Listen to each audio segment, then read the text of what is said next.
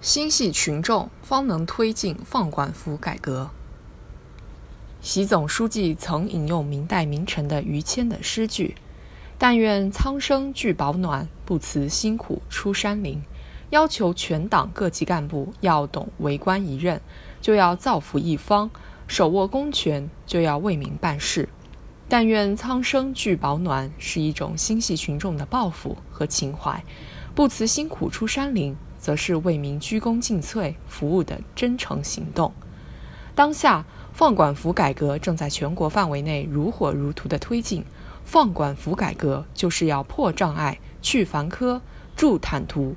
为市场主体添活力，为人民群众增便利。要顺利推进好这一改革，党员干部务必得有心系苍生的情怀和不辞辛苦的行动。少了这个金钥匙，改革就会沦为形式主义的危险。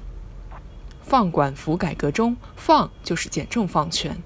心中装上群众，才能淡然放下手中不合理的权利。二零一四年的全国政府工作报告中曾提到，进一步简政放权，这是政府的自我革命。不合时宜的陈规旧制，不合理的条条框框，束缚企业创业创新的繁文缛节，让群众和企业办事苦不堪言。观其背后，根子就在于部门权力之手的过度延伸，削手中的权，去部门的力，割自己的肉，不易。但当我们有了情为民所系的情感，就会有权为民所用的胸怀，进而才会让利为民所谋的简政放权行动真正落实下来。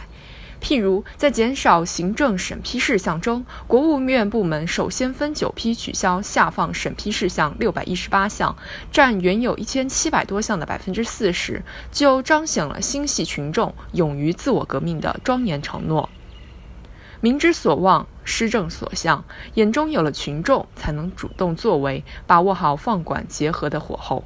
放管服改革中的“放”就是放管结合，其改革精髓除了放掉了多少权力、省去了多少程序的数字成绩，更在与群众反映强烈的民生弊病上积极作为，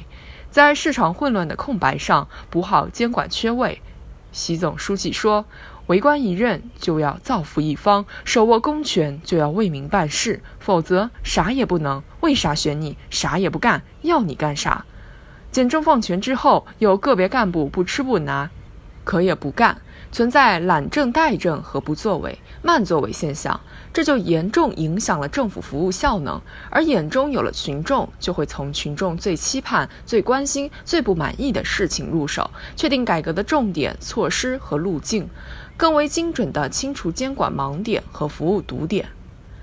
时时念着群众，服务才能走心暖心，让优化服务真正落地。在放管服改革中，涌现了不少典型案例，比如某政务大厅不仅有像咖啡厅一样的办事等候区，还有小机器人递送咖啡；企业来办事时，与工作人员面对面坐在办公桌前平等交流，人情味十足；还有某街道用大数据来测算年内满。六十岁老年人口情况，帮他们代办老年证，在老人生日当天，由街道委任的街巷长送证上门，将公共服务体验延伸到居民家中。是什么让这些科技小创新进入了曾经脸难看、话难听的政务服务，变得如此暖人心扉？恐怕没有一颗站在群众立场、想群众所想、思群众所思的为民之心，所谓的服务优化都会成为空谈。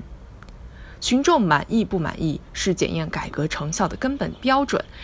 眼下一次网络调查显示，近九成网民对放管服改革成效表示满意，认为近年来放管服改革进一步激发了市场活力和社会创造力，让群众有了更多获得感，赢得群众点赞。